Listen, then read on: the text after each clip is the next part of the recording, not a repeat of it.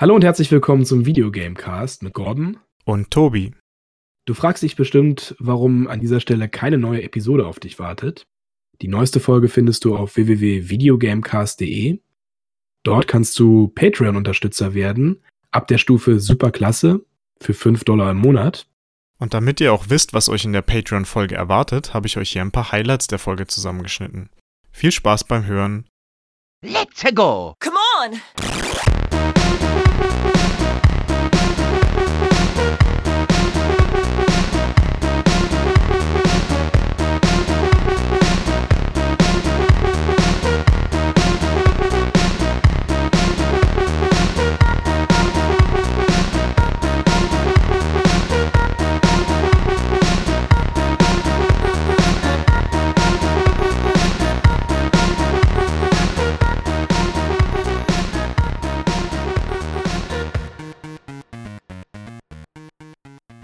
Dusk reintroduces you to a world where butchering bloodshed must be mastered if you're to survive till dawn. Hallo und herzlich willkommen zum Videogamecast. Heute geht's um Ego-Shooter. Yeah. Und zwar um ganz spezielle Ego-Shooter. Yeah. Eine neue Retro-Revival-Welle hat uns erfasst. Und wir stellen euch heute vier äh, Shooter vor, die vor allem wieder ich gespielt habe. vor allen Dingen nicht wir stellen euch die vor, sondern Tobi ganz allein stellt euch die vor, weil ja, der hat halt die Ahnung davon, ich gar nicht. ich hatte einfach den Bock darauf, das zu spielen und deswegen rede ich jetzt auch drüber.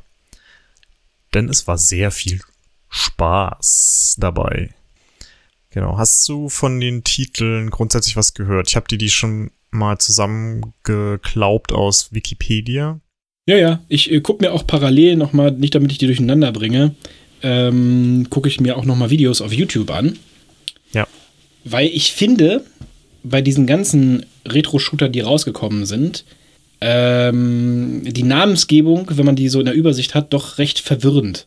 Ja, äh, Iron Fury, Dusk, Medieval und so, das hört sich für mich alles sehr gleich an.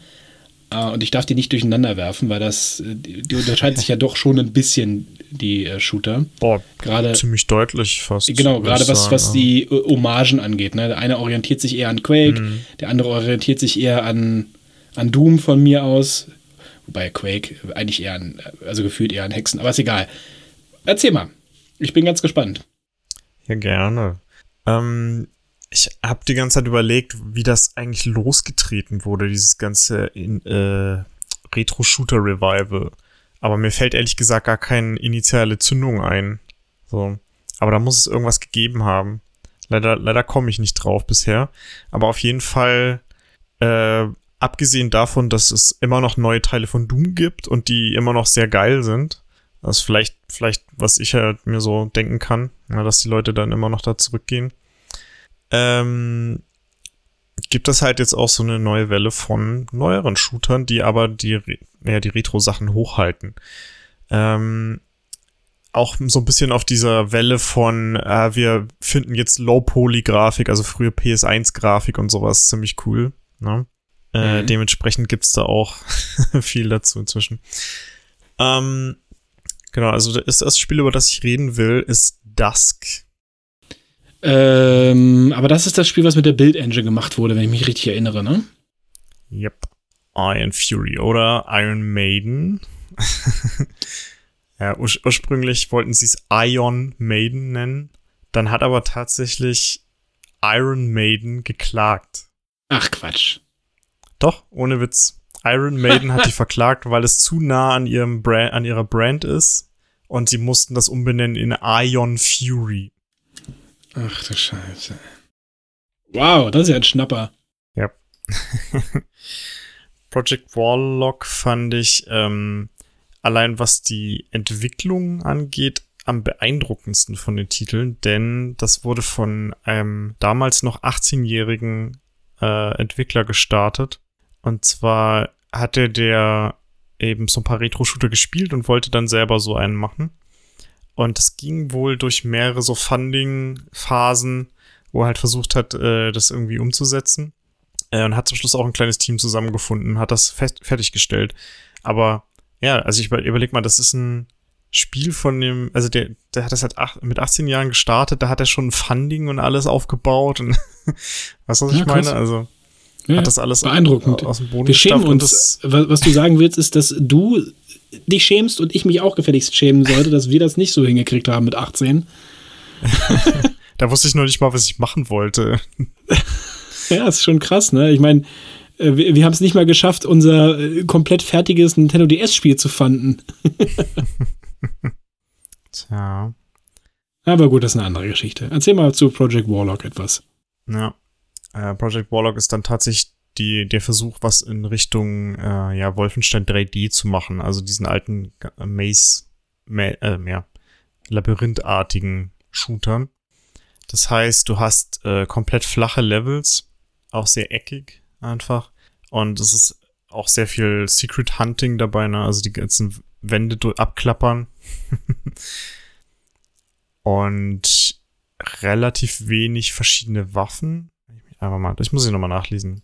Man hat schon ein paar auf jeden Fall. Und eine bestimmte Anzahl an Gegnertypen. Und es ist halt so, dass du durch mehrere Welten durchgehst, die immer ein paar Levels haben. Und dann wechseln quasi mit der Welt, wechseln dann auch die Gegner, die dir entgegenkommen. Ich sehe das hier Und- schon. In einer Welt hat er gegen Roboter, äh, also so Cyborgs Ja. oder sowas gekämpft. In der anderen Welt gegen irgendwelche pff, Tentakelmonster. ähm, aber es sind auch wieder einseitige Sprites, gegen die man da kämpft, ne? Ja, genau, es ist auch komplett Sprite-basiert.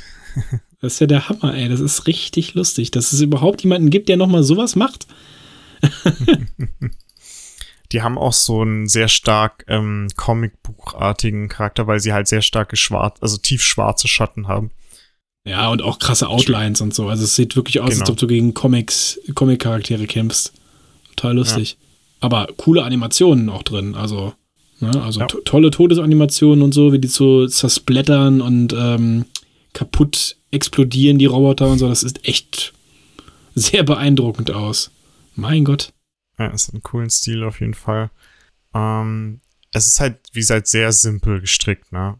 Also wenn man nicht mehr mit, wenn man nicht diese alten Shooter kennt, ist vielleicht ein bisschen archaisch.